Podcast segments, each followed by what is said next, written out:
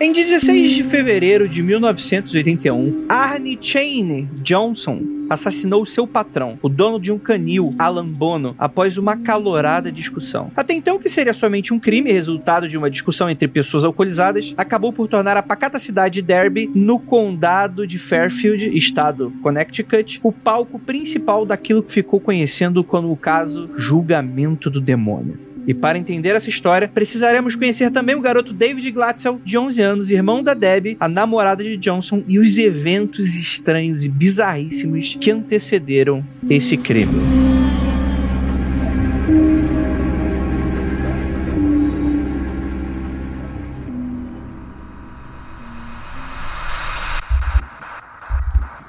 Não há nada de errado com seu áudio.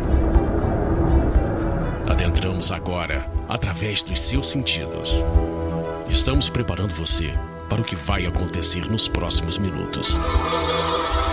Além do que conhece por tempo e espaço, o contato com algo além.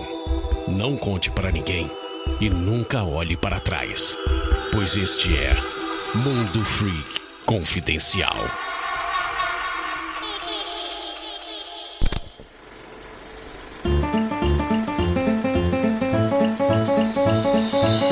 Chegamos aqui agora na área de recadinhos do seu, do meu, do nosso Mundo Freak Confidencial. E hoje peguem suas cruzes, pois teremos um exorcismo meu querido ouvinte. E gostaria de avisá-los que vocês são incríveis, são demais. Muito obrigado pelo carinho, por todo o feedback, por toda, toda, toda semana você tá aqui com a gente, né? Tudo pra, pra analisar. Você não tá indo tudo, mesmo, mesmo fora da pandemia. Você não vai pra casa da tua mãe toda vez, tanto quanto você escuta a gente. Olha aí. Você não visita o teu melhor amigo sempre, por exemplo, né? Na pandemia, então, a gente é, provavelmente a gente é o seu melhor amigo. O que é um erro, né? Porque eu não conheço vocês.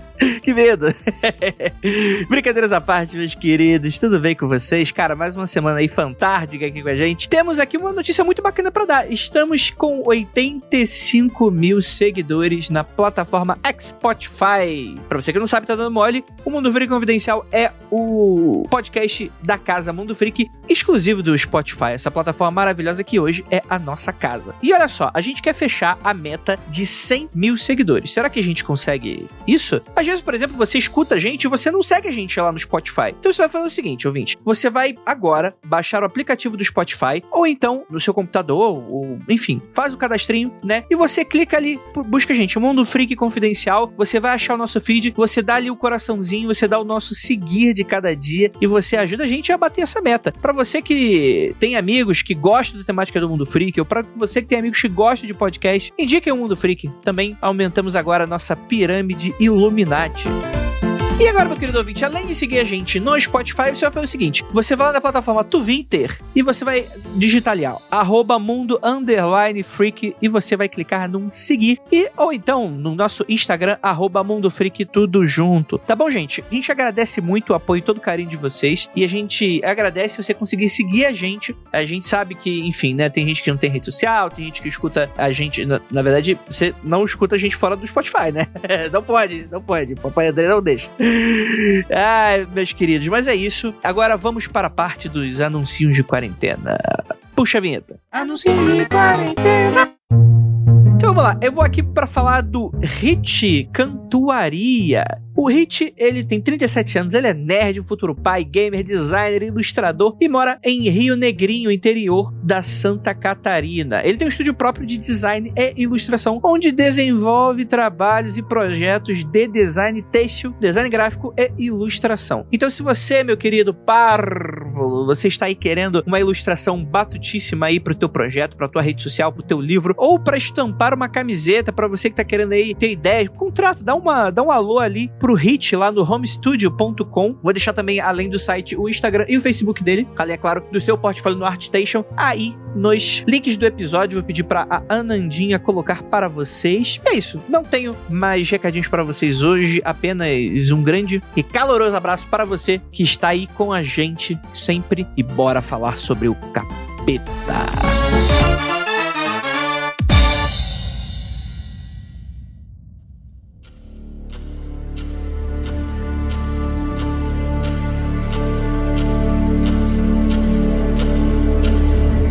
Belas noites, queridos ouvintes do meu Brasil, tudo bem com vocês? Você mesmo, você que diz que tá com o diabo no corpo, eu já sei que tá jogado aqui. Você andou assistindo o filme do casal Warren, porque hoje a gente vai falar sobre o suposto caso real que aconteceu na, nessa adaptação, né? Que vai ser do, do Invocação do Mal 3, né? Que vai estar tá em breve estreando por aí. Lembrando a todos que não vá ao, ao cinema, isso mesmo, o Mundo Freak vai morrer sem dinheiro, sem patrocínio das coisas.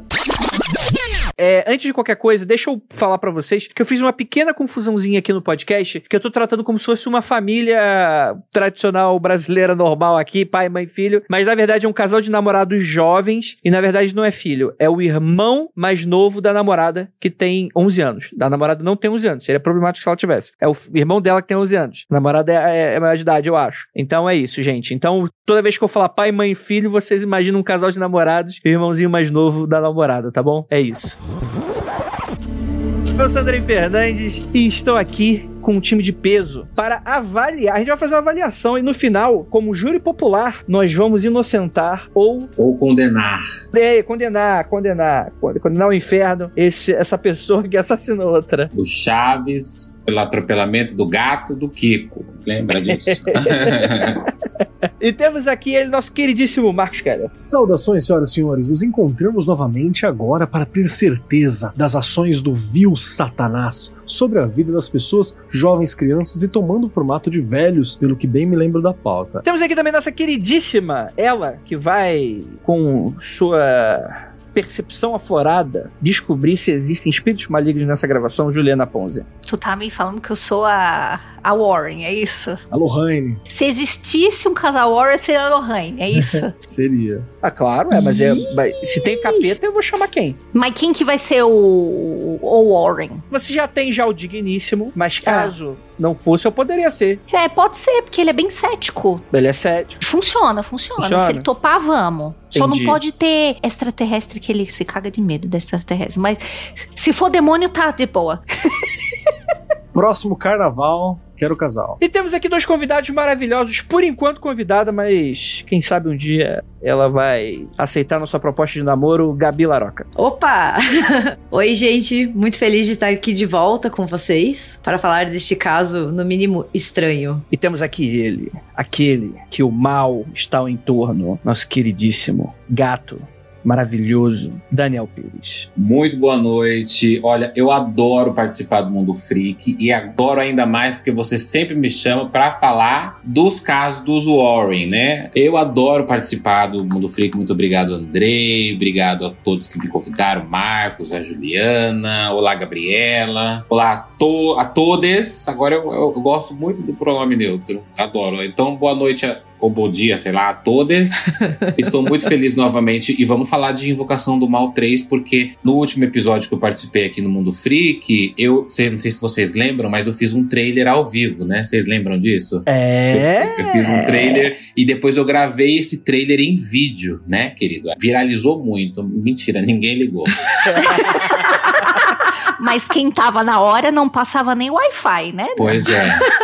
pois é, querido. Eu fiz uma história tão polêmica que a gente pode falar sobre ela hoje, que eu acho que deveria, como deveria ser a Invocação do Mal 4, porque o 3 já tá pronto, né? E eu tô com um pouco de medo, né? Mas enfim, mas é o 4 eu tenho mais história, a gente vai falar sobre ele, se vocês me permitirem. Já tá decidido já. Estamos aqui é. contato da Warner, da Daniel, aqui nosso espião do outro mundo. Eu mandei ontem o WhatsApp pro James Wan, falei, ô, ô, ô, Malawi, escuta aqui, que ele é malaio, né? Ele vai, acho que é da Malásia, né? Agora tá na, é, naturalizado lá nos Estados Unidos. Eu falei, amor, vamos, vamos pensar na Invocação do Mal 4? Ele falou, no, thanks. Então, eu encerrei o assunto. É que assim, em inglês, eu, eu, entendo muito de inglês, ele confirmou. Então, em breve aí, essa história aí. Então, é isso eu aí. entendi. Eu fiz FISC e eu parei na metade, porque não tinha dinheiro. Gente, Invocação do Mal 3, o inimigo agora é outro, o, o, retorno de Jafar, aqui. É interessante porque o casal Warren, ele tem uma vasta, uma, vamos dizer assim, uma, uma, vasta experiência aventuresca com casos insólitos envolvendo possessões demoníacas, fantasmas e coisas nesse sentido, né? Uma galera que procura a sarna pra se coçar, né? Porque, rapaz, tô de boa em casa, acordo e falo, onde é que tem um satanás se manifestando? Exatamente, exatamente. Se fosse do bem, tava indo pra igreja culto. Mas não, tem que procurar Satanás hum, na casa dos outros. Será, eu, Andrei? Porque, ó, de falar que no, nas igrejas de hoje tem mais diabo do que deuses, viu, Olha. querido? É. Mas eu te conheci na igreja. É, então. o, o, povo não sabe, mas eu canto na igreja até hoje. Eu, eu não posso falar qual igreja que é, mas eu canto.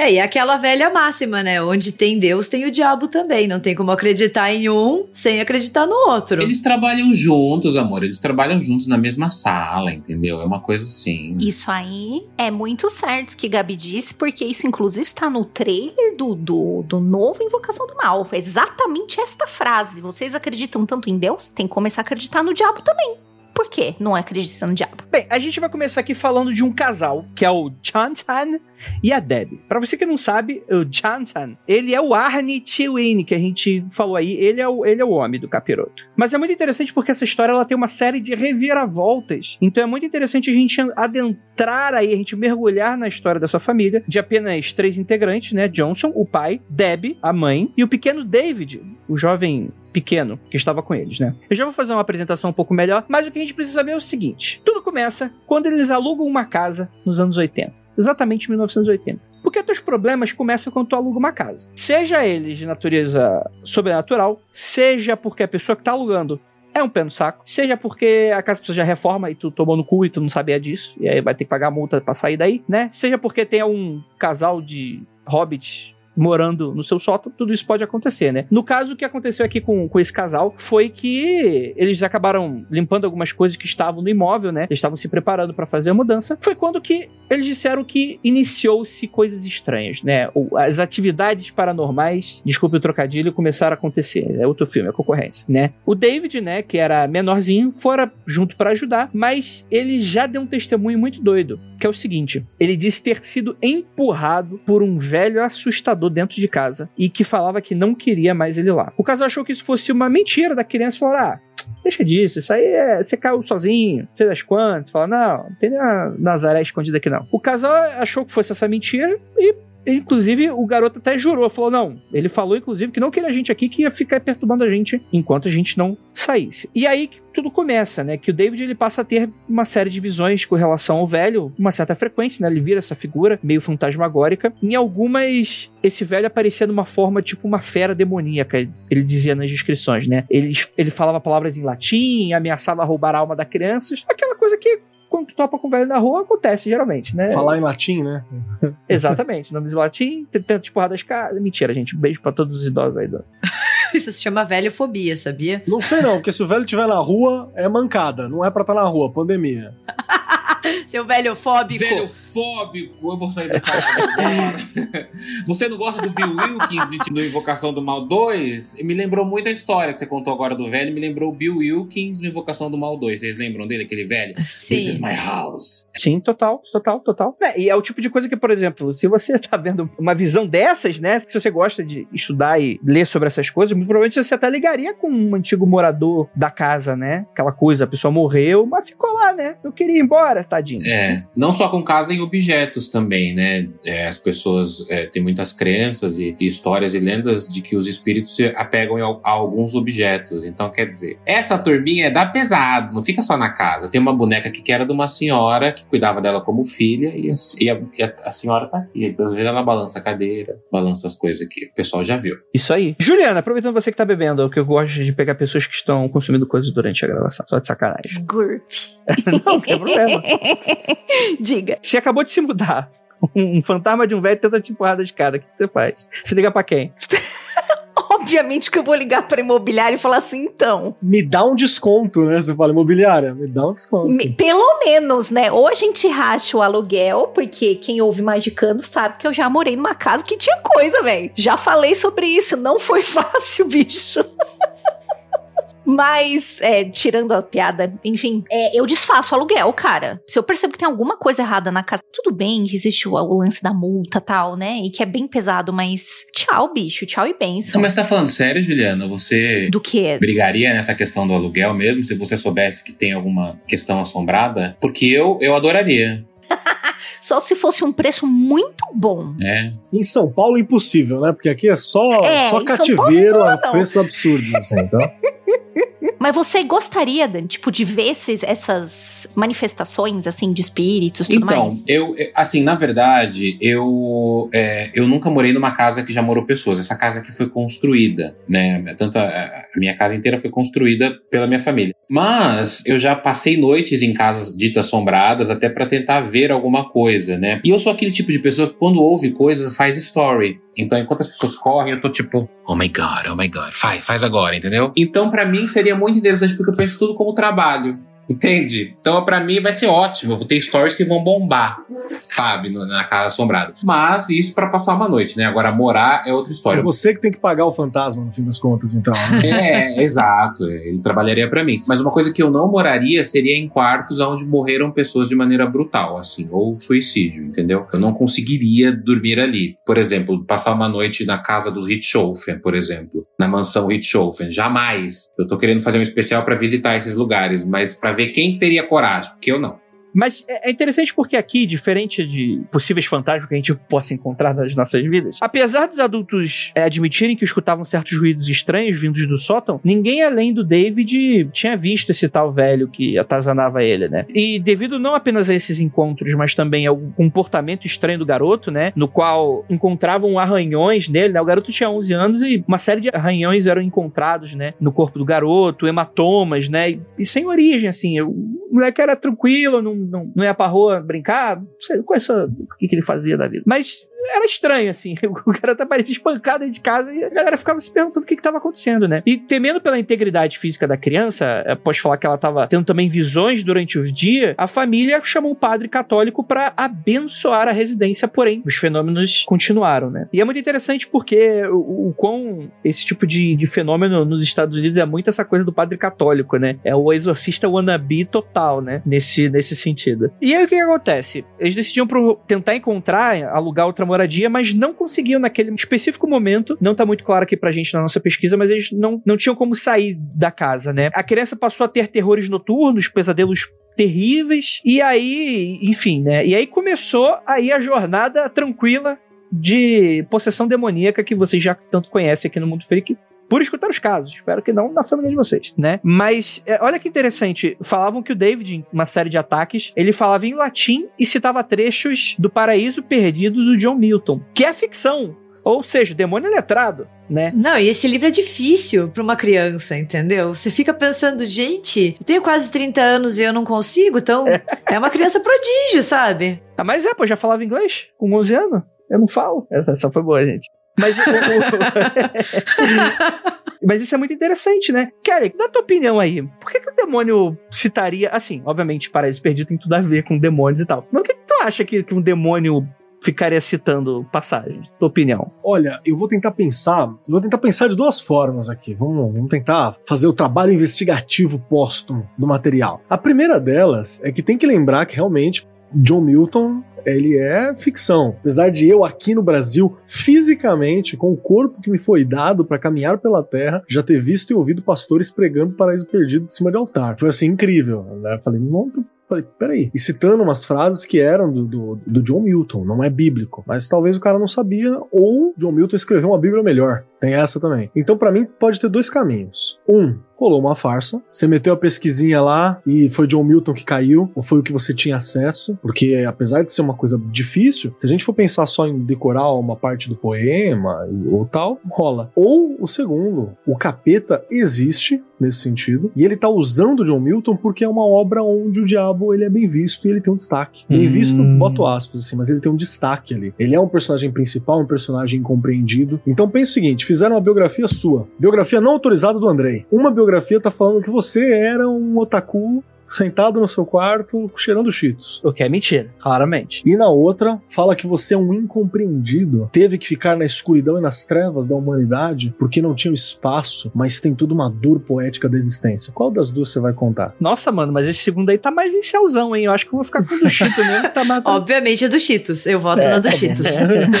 Então, talvez o diabo tenha um mau gosto. Então tem essa. E por fim, para dar uma força para a ideia do algo real, não pode esquecer que toda a tradição espiritualista que tem nos Estados Unidos, que não é o caso da América Latina, porque na América Latina você chama qualquer vó vizinha na rua ali que ela resolve em dois tempos isso aí. Pega aí três espadas de São Jorge, quatro coisas para tocar fogo e sai todo mundo da casa, não precisa nem chamar o padre. Mas lá no, em território estadunidense, você tem uma tradição espiritualista francesa, né, muito forte, ou um tequinho da Blavatsky lá, também um pouquinho. Então tem aquela história mais é, puxada pro espiritismo mesmo. Você tem umas, não o Kardec, mas você tem umas tradições espíritas coisa do tipo acreditar que a encarnação não está completa até os 7, 8 anos, 10 anos da criança. Então as crianças mais novas, ou até uns 12 anos, vão lembrar e vão estar ainda muito abertas, muito sensíveis, né? Então você tem essas questões que também estão colocadas ali. Por isso que nem sempre é demônio. Normalmente é fantasma atormentado, né? Muito bom, né? É o obsessor que o pessoal né, gosta de falar, né? Sim. Talvez. É, é muito interessante, né? Porque é, teu filho tava falando latim, tá citando livro que não devia.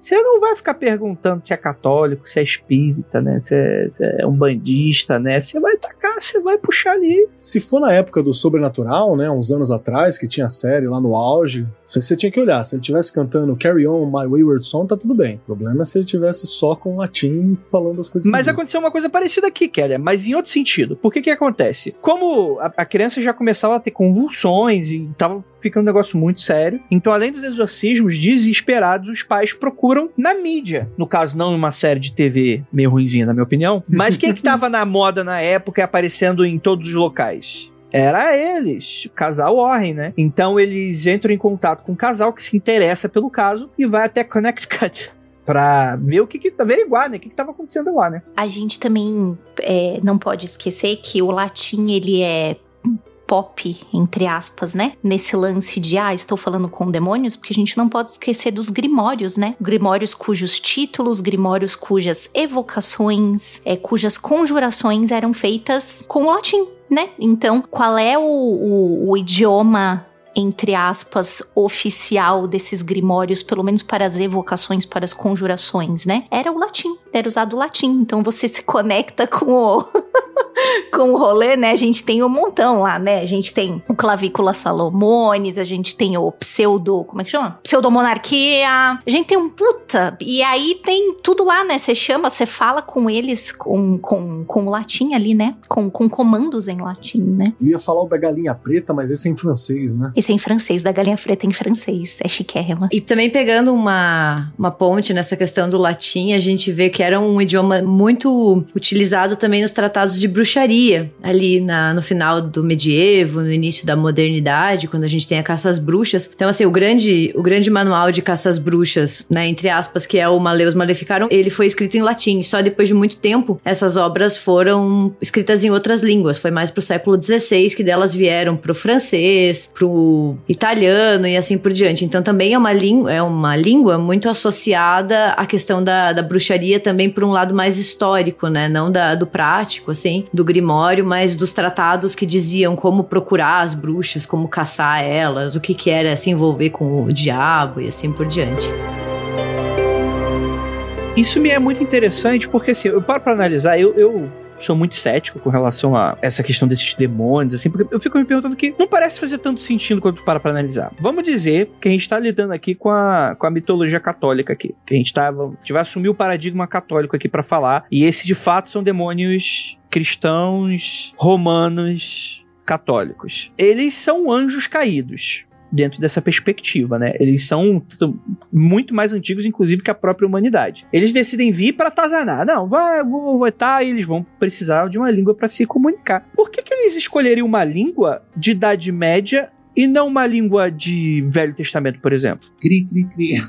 Eu lembro muito daquele filme Stigmata, que na verdade a menina não tá possuída por demônios, mas uma coisa que saiu um pouco do latim ali, que eles usam o aramaico, né, em um momento, e Isso, ela isso. parece que ela é possuída por um padre, né, antigo, e aí ela começa, uma das cenas que eu gosto muito desse filme Stigmata, que ela começa a escrever tipo um novo testamento, como se fosse o próprio testamento de Jesus na parede, e aí do nada ela vira doidona, assim, possuidaça, e tipo, fala alguma coisa em aramaico, e aí volta, e aquilo pra mim foi assustador. Então eu acho que esse ideal de novas línguas, né, tanto o latim como o aramaico, bom, não sou estudioso pra falar, mas o aramaico parece que não existe mais, não se fala mais ou falam ainda em aramaico? Tem uma cidadezinha, não tem mais, né?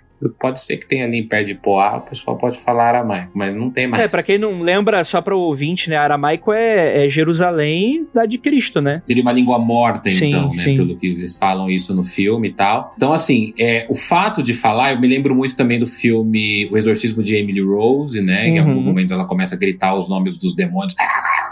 Blá, blá, blá, eu achei maravilhoso. Então, é- essa artimanha, né, de ter qualquer outra língua que não for o inglês, né? Porque o inglês é pop, o inglês é, é agro, Só né? legítimo. Aí né? quando você coloca uma língua tipo aramaico, uma língua morta, uma, uma língua tipo latim, fica mais bonito e mais assustador nesse sentido. Pro terror, eu tô dizendo, né? Total. Eu acho que eu vou muito nessa questão de ser sonoro mesmo, viu, André? É sonoro. Mais né? do que qualquer coisa, é sonoro e estético. E vamos lembrar que se você quiser acreditar que demônios estão aí e tal, ele vai fazer um bagulho pra dar uma assustada, né? Que adianta eu falar em um aramaico que ninguém vai nem saber o que eu tô fazendo, parecer, sei lá, que eu tô tossindo, né? Então fica meio complicado. Mas eu também quero te, te fazer uma, uma correção re- histórico-religiosa aqui. Por favor. No momento que o, o fato de falar que demônios são anjos caídos, ele é John Milton, inclusive. Ah. É, se você for pegar na Bíblia propriamente dita, você tem uma interpretação que ela não é clara sobre a queda do- dos anjos que acompanham, que tá lá em Ezequiel, e não necessariamente tá falando sobre isso, há interpretações. Tem uma ideia de que talvez seja, mas Uhum. não é claro sobre a natureza disso. Muito Inclusive, bom. tem linhas que vão acreditar que, na verdade, quando se fala de anjos caídos, analisando o verso de Lucas e de Mateus, por exemplo, que na verdade você tá falando dos seres humanos. Então tem essas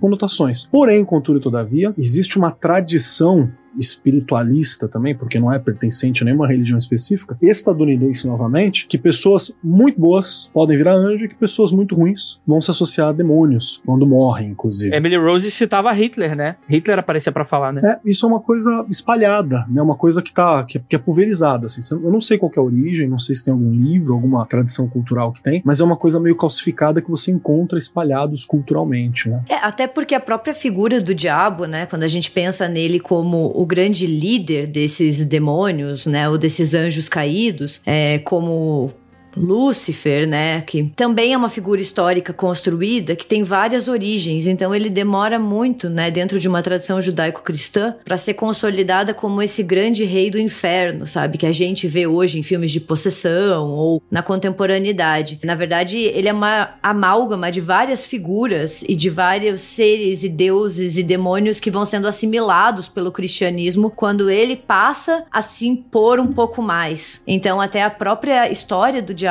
ela é muito confusa às vezes. A gente não tem uma única origem. Ele não nasceu assim como o anjo caído. Tem a história de Lúcifer, tem de Beuzebu, tem Asmodeus e assim por diante. E em certo período da história cristã barra católica, eles se unem e viram esse grande senhor, esse inimigo da cristandade. Um megazord das trevas. É, o né? grande inimigo da cristandade, né? Se você tem Deus todo-poderoso, você tem um inimigo que é poderoso, mas não tanto, né? Porque Deus sempre é onipresente e onipotente pros, pros cristãos. Voltando aí no lance do Grimório, né? Para alguns Grimórios, o grande imperador, rei, não sei se, né, eu vou usar bem a palavra, em alguns é Baal ainda, né? O Lúcifer, ele vai aparecer como o grande comandante, entre aspas, em grimórios mais novos, entre aspas, né? Grimórios pra, de magia prática com demônio. Então, você primeiro vem, vem Baal, né? Porque Baal era aquela denominação para deuses, né? Não era diabo nada, né? Então, um Baal é um deus. Então,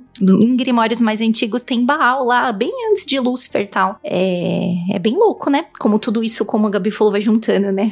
Vai amalgamando o rolê. Vai ficando uma coisa, um mal só.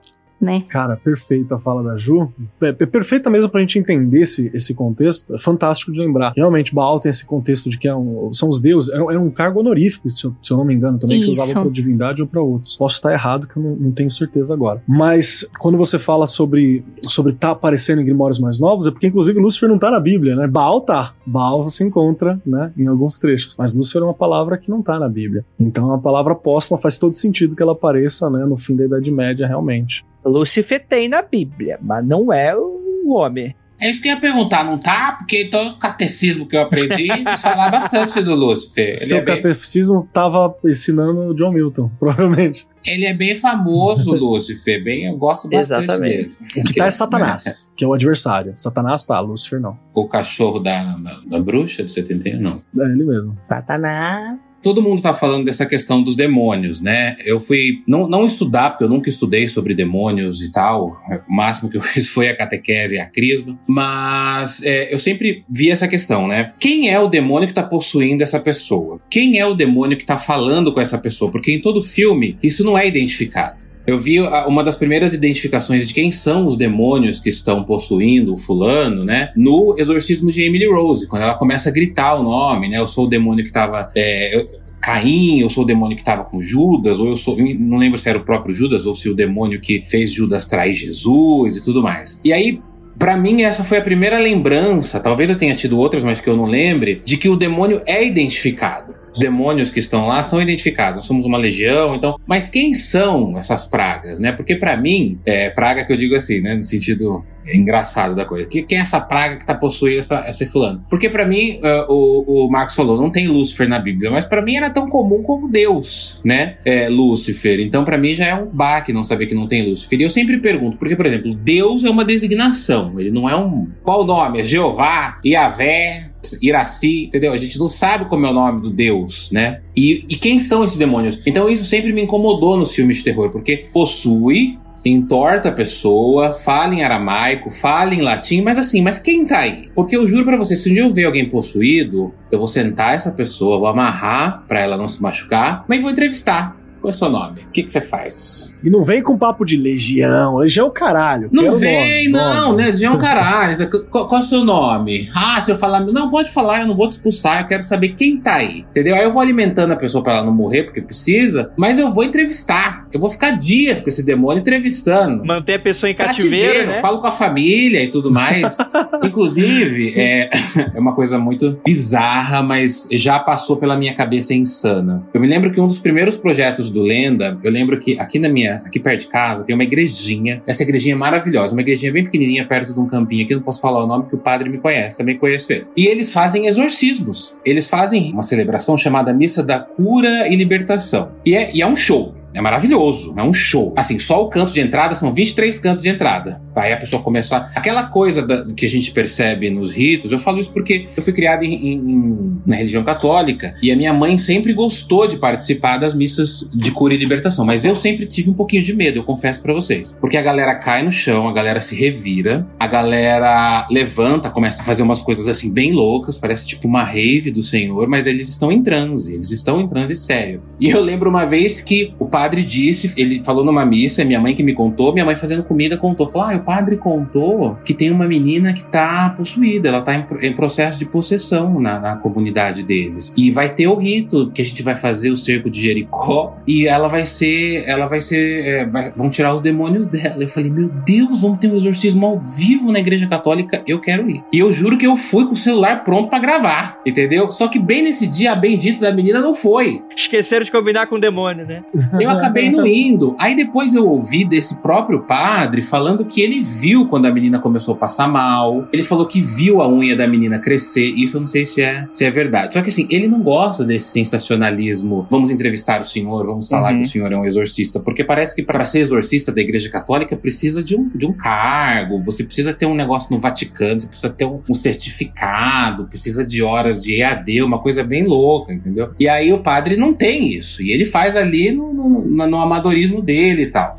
Amadorismo que eu digo é, amadorismo que eu digo no sentido de foda-se, eu vou fazer, se quiser um cursinho a gente dá. Só que é, eu fui na insanidade mesmo de gravar e de pegar. Depois que eu me toquei, eu falei, puta, eu podia ter levado um processo se eu gravasse alguma coisa e tudo mais. E aí melhora a história, porque depois o padre disse que foi começou a frequentar a casa da menina com outras pessoas e eles faziam o exorcismo na casa. Uhum. E eu juro para vocês que eu fiquei com muita vontade de pedir, padre, por favor, eu fico na porta de fora. eu só quero ouvir, mas eu quero estar com o celular aqui assim. Vai, vamos lá, entendeu? Porque para mim é muito interessante saber quem é o diabo que tá possuindo aquele entendi, corpo, entendeu? Entendi. Você é muito parecido comigo, Daniel. Mas eu gostaria. É. Mas antes, antes de qualquer fofoca, você precisa se perguntar: isso vai edificar você? A fofoca sobre essa. Tudo edifica, querido. Eu lá sou Odebrecht pra edificar alguma coisa, caralho. Passa fofoca. Isso de edificar é o meme? Porque é eu vi meme. alguma coisa. É, é, meme, é, meme, é meme, entendi. Eu tô, eu tô por fora esses dias. Eu tô.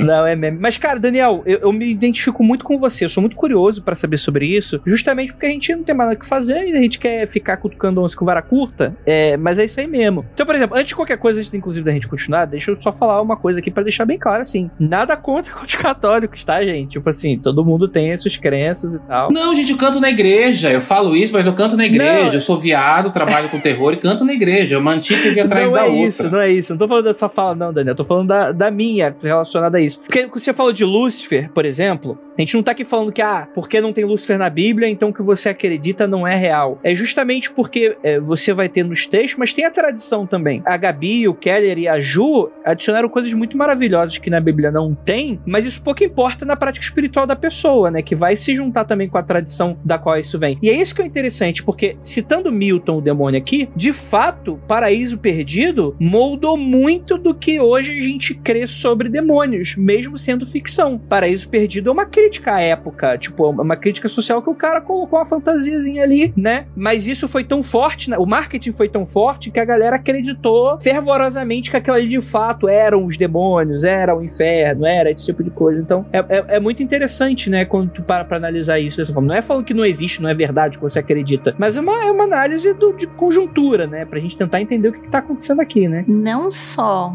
o Paraíso Perdido, né? O texto é, é, faz muito isso, mas também todos os desenhos e gravuras feitos pelo Gustave Doré, agora eu não sei porque eu não sei falar francês, perdão, é pautam muito o que a gente tem na nossa cabeça hoje de pictórico, o que, é um demônio, o que, é um anjo. Isso é muito louco, porque é tudo na mesma obra, né? É o texto do cara e, e o trabalho gráfico do outro. E como isso é muito forte na gente, como isso ficou internalizado e passou por tudo, né? Eu acho muito interessante isso, porque todo mundo lembra e todo mundo que vai apontar uma figura, uma gravura, vai falar, ah, eu conheço isso aqui, muitas vezes é do Gustavo Doré, que ilustrou o livro, né? A gente espera aí que a série Lúcifer adicione também na tradição. E o demônio seja bonito, gostoso daquele Um jeito. demônio peitudão.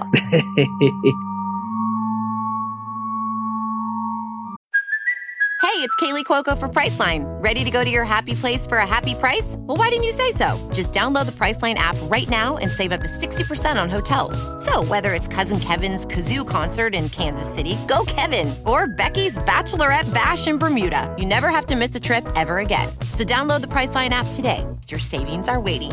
Go to your happy place for a happy price. Go to your happy price, Priceline. Mas voltando aqui, casal Warren chega na casa e já percebe que o bicho estava pegando, né? Na tarde que eles chegaram, já estava rolando três exorcismos menores, né? Que provavelmente o que eles estavam utilizando era o ritual romano, né? Que tem algumas partes, né? Enfim, talvez um dia vale a gente falar um pouquinho sobre o ritual. Tem um episódio só sobre o ritual romano que é muito interessante, né? E o casal Warren falou, que testemunhou o David levitando, parando de respirar, e que, em teoria, em tese, teria até ali nas falas saindo da boca dele previsto que o pai assassinaria alguém, né? É, ao ver o menino, a Lorraine, inclusive, diz ter percebido uma névoa negra que materializava-se ao lado de David e que isso seria um indicativo da presença nefasta de Satanás. E, e então, o bicho tava pegando total, né? É, David rosnava, bufava, falava com outras vozes, recitava trecho da Bíblia, livro do Milton, se revezava e tal, que como o Daniel tava falando, tipo assim, tu tem que marcar com o demônio de volta, porque o exorcismo não é igual no filme, que é uma vez só e tá, tá bom, né? O exorcismo é um processo longo, que dura dias, semanas, às vezes meses, talvez anos, né? Tem diversos casos aí que, eles, que, que o exorcismo são, é um processo muitas vezes custoso, não apenas pro, pros sacerdotes que estão ali, mas também para a família e, quiçá, também pra pessoa que tá possuída, né? É, e não só o exorcismo, o Andrei, que é o processo para tirar o demônio, mas isso o Marcos, a Ju e a Gabriela podem falar melhor se eles já ouviram sobre isso, mas com certeza devem ter ouvido. Com certeza devem. Mas parece que para ser possuído, para uma pessoa ser efetivamente possuída, ter o corpo dominado por algum demônio, parece que também é um processo de anos. Não é assim, chegou, entrou, né? Não é, ah, eu paguei uma bebida, eu já vou entrar em você. Não, parece que é um processo de anos. Isso o Spook Houses falou para mim, o João e Rosa também, que são. Eu falo dos dois porque os dois são vertentes investigativas que eu conheço bem do, do- dos fantasmas. E eles estavam falando que um processo para alguém ser possuído demora bastante. Então a pessoa começa ali fazendo um xixi na sala, igual a nossa Regan McNeil no exorcismo, depois ela começa ali xingando todo mundo sem saber. Eu não sei se isso é verdade, mas parece que o processo para possessão também demora. E aí depois que foi possuído, também demora o processo para tirar o diabo do corpo, ou os diabos do corpo da pessoa. Exatamente, né? E, e é até bom você citar, Daniel, porque em teoria é dito que não era um, nem era dois, não era três, não era quatro, não era Hum. cinco, não era seis. Eram 43 demônios. Eram 43. é. Era a rave católica que tava rolando ali, como você falou ali. Era a rave católica. Só que tava apertado o lugar. Legião é quando é mais. Tem um, tem um número. Quando é mais de, de, de, de um é legião. Ou quando. Porque pra mim, legião é mais de 100, é isso? é não tipo formação de quadrilha, a gente tem que citar um número pra ser legião? Como é que Não funciona? é? Eu ouvi alguma coisa assim uma vez. Parece que ser legião, mas você tem que ser uma quantidade. Quantos tem aí? 43. Então não é uma legião ainda. Era mais de 100 no do, do lado original, né? O original era mais 100, eu acho. 108? 101? Não é essa. Normalmente é um termo só pra falar que é muita gente. Muita saca? gente, né? Ah, muita gente. É, você usa geral, assim. Mas tem a, questão da legião, uma quantidade específica da legião romana, né? Também, que é da onde vem essa ideia. É uma outra coisa que a gente fala pouco, mas na hora do momento da Bíblia, em que, por exemplo, se fala esse negócio da legião, fala, ah, Jesus viu que estava possuído por uma legião de demônios. Não usa o nome legião à toa, né? Era um judeu Hum. num lugar dominado por romanos, utilizando o nome do, do título de soldados É. romanos para falar que os demônios se organizavam mais ou menos como Roma se organizava. Todo um contexto histórico. É, tem uma crítica social foda, né? Na hora que ele, Hum. que ele cita a parada também. Esse termo que você fala da legião, Marcos, eu não sei, é, é uma parte, tem uma parte da Bíblia que é uma passagem que Jesus vê em um homem que ele está se contorcendo. Que eu amo essa passagem que a gente queria fazer uma vez, porque eu, eu já fui Jesus na Paixão de Cristo três vezes aqui no bairro, né? E aí é, a gente queria fazer essa cena, mas o padre não deixou a gente trazer os porcos pra cá, porque tinha porco nessa cena. Que é o, o, o Jesus olha pro cara, o cara tá possuído, aí ele- Jesus pergunta: Quem é você? Qual o seu nome? Jesus já queria essa identificação. E aí o cara fala: Somos uma legião. Já imagina aquela. Somos uma legião. E aí ele joga a legião tudo pro porco e os porcos faz o quê? Vai pra água, né? Tem essa passagem bíblica, não lembro se é Mateus. Eu lembro que na catequese a gente aprendeu por Mamalujo, Mateus, Marcos, Lucas e João, que são os quatro, quatro É, evangelistas. Eu acho que tá nos quatro, inclusive. É, deve, acho que tá em Mateus, alguma coisa assim. E aí os espíritos, a legião entra nos porcos e os porcos vão loucos pra água e morrem todos lá. Então, quer dizer, é, Jesus já, já tentava se identificar, o cara só falou, não, somos legião, então vai pros porcos. Eu fico pensando no dono da fazenda que deve ter tido um prejuízo enorme com um monte de porco é, entrando né? na água. Quem né? pagou esse porquinho aí, né? Sacanagem, né? pois é. Exato, que não deve fazer bem comer esse porco depois, né? Isso aí é- tem que pensar, tem que pensar no futuro, gente, né? Mas aí colou o erro. Qual foi o erro? É a arrogância do homem achando que consegue lidar com o sobrenatural. Faz bonito, né? É exatamente onde a gente tá se metendo aqui. É exatamente o que a gente faz, inclusive. É exatamente, inclusive, né? O que que acontece? O, o Johnson, né? O Arne, né? O pai, ele comete um grave erro, né? Ele provoca os demônios e desafia pro, pro, pros demônios. Sai do demônio e vem atrás de mim. A gente não chama, né? É meio que assim, eu fui ensinada. Eu, eu venho de uma família com várias religiões. Então, assim, uma parte foi católica, a outra é luterana e também tem uma parte que é espírita. E eu sempre fui ensinada nessas três que a gente não chama. Você pode até não acreditar, sabe? Aquela, eu não creio em bruxas, mas que elas existem, existem. Mas você respeita e você não chama, entendeu? Nesse caso do filme, acho que ele não só chamou, né, Gabi? Ele chamou e desafiou, que é o pior. Exato. Vem me possuir. O padre Quevedo fazia muito isso, né? Quebra meu dedo. Se você é bichão mesmo, queira. É. É, então. No caso aqui quebrou mais coisa, né? Porque diz que o pai estava dirigindo, teria sido atacado por um demônio, o demônio tomou a direção do carro e jogou o carro numa árvore, né? Apesar do carro ter ido pro brejo, diz que o, que o cara saiu ileso, né? Isso teria sido motivado por esse desafio, né? Que, que rolou. Em teoria, depois desse evento, o pai diz que foi até a casa que alugava, né? Investigar um tal poço que vivia ali, né? O poço não vivia, já tava lá. Onde ele vivia ali, tadinho, o poço. né? Hoje, Tava ali. o Globo Repórter, né?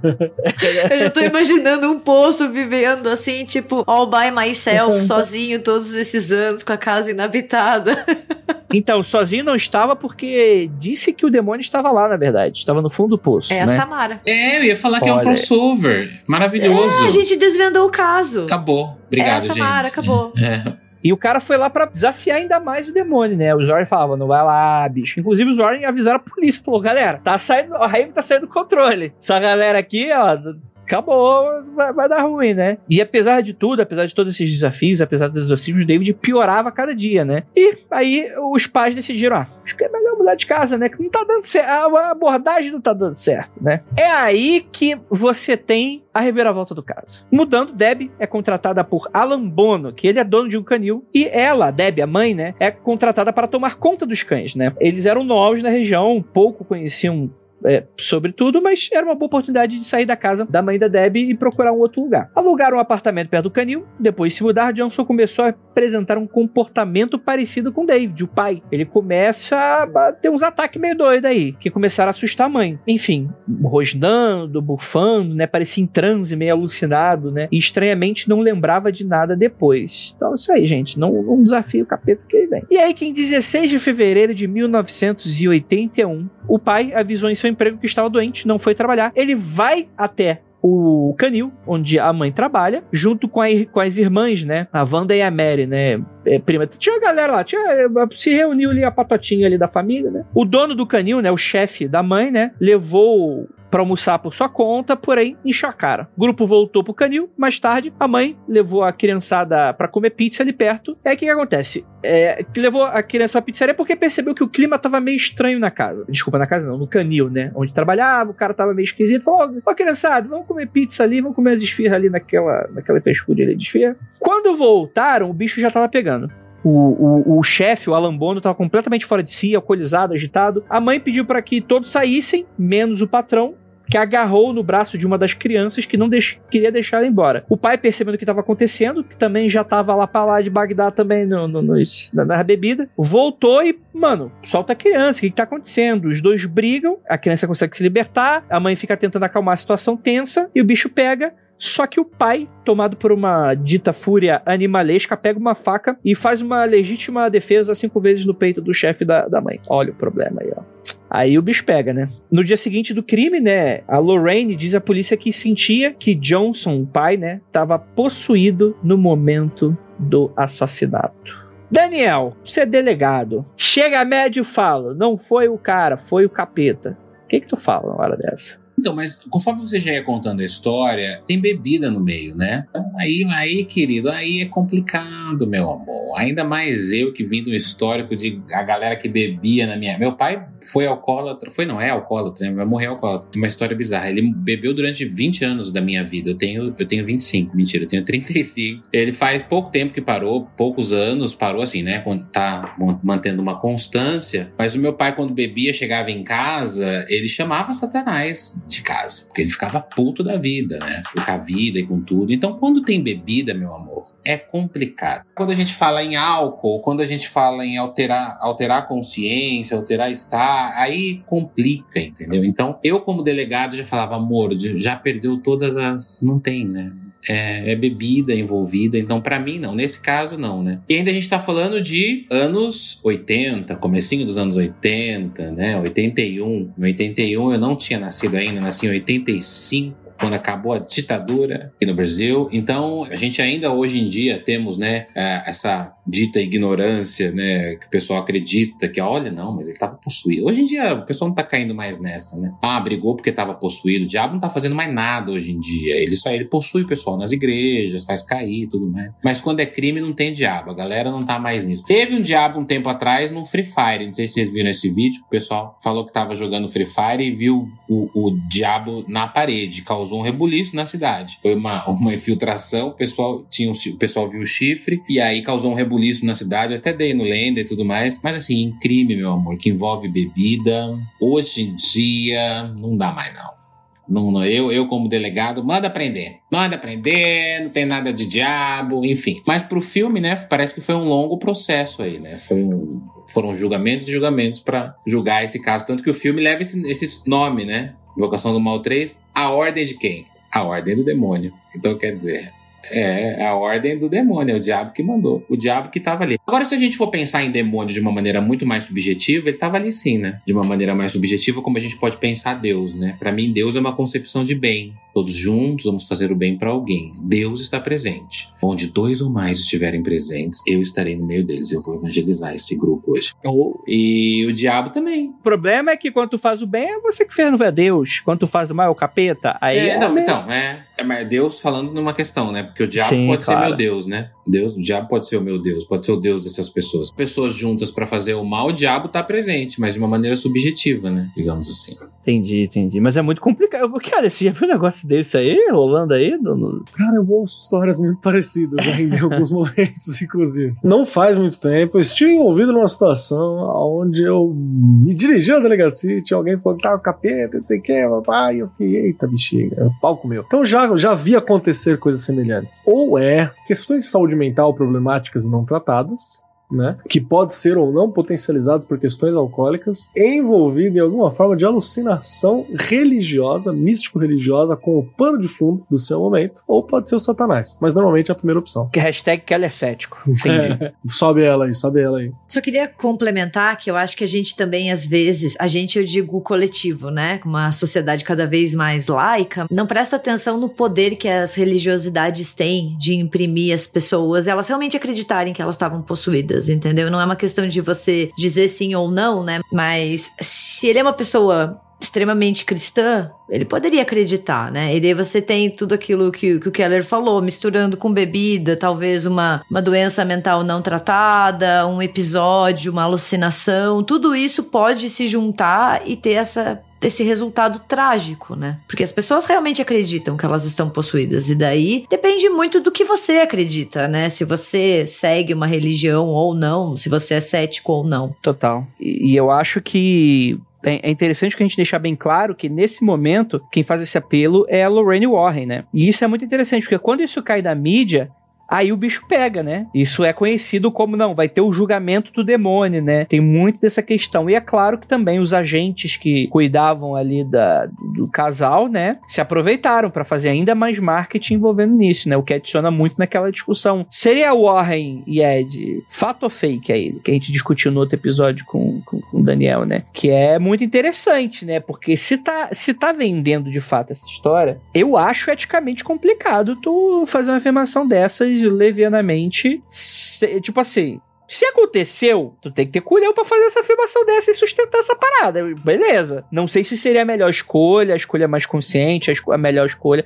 sabendo de como as pessoas reagiriam a isso. Mas se for fake, é muita sacanagem tu explorar esse caso com esse lance do capeta, né? Então, a grande questão, a gente não pode esquecer que já teve uns fatos é, sobrenaturais Sim, aí antes do crime, né? Então, por exemplo, eu, eu penso duas coisas. Vamos supor, a gente vê que o, o menino já tava louquinho, já tava rosnando, já tava contorcendo. Depois o pai foi lá e abusou da, da autoridade do demônio, né? É, desafiou Desculpa, o demônio. deixa eu fazer uma pequena, pequena correção. Eu tô tratando como pai de uma família, mas na verdade o cara, o Johnson, ele é namorado. Padrasto, né? É, seria namorado. Na verdade, a criança é irmão da menina, não é É, mãe. ele é padrasto do menino, né? É- é- essa história é muito É confusa. Eles são companheiros, eles vão morar juntos, mas eles acho que eles não eram ainda legalmente casados. Uhum. Daí o menino é irmão dela, da Debbie. Isso. E o, Ah, o, é, o Johnson, ele é namorado só. Ele não tem uma relação sanguínea com o menino, assim. Eles têm uma relação de, de convivência, mas ele não, não é pai. Ele é namorado da irmã. E eles moram juntos.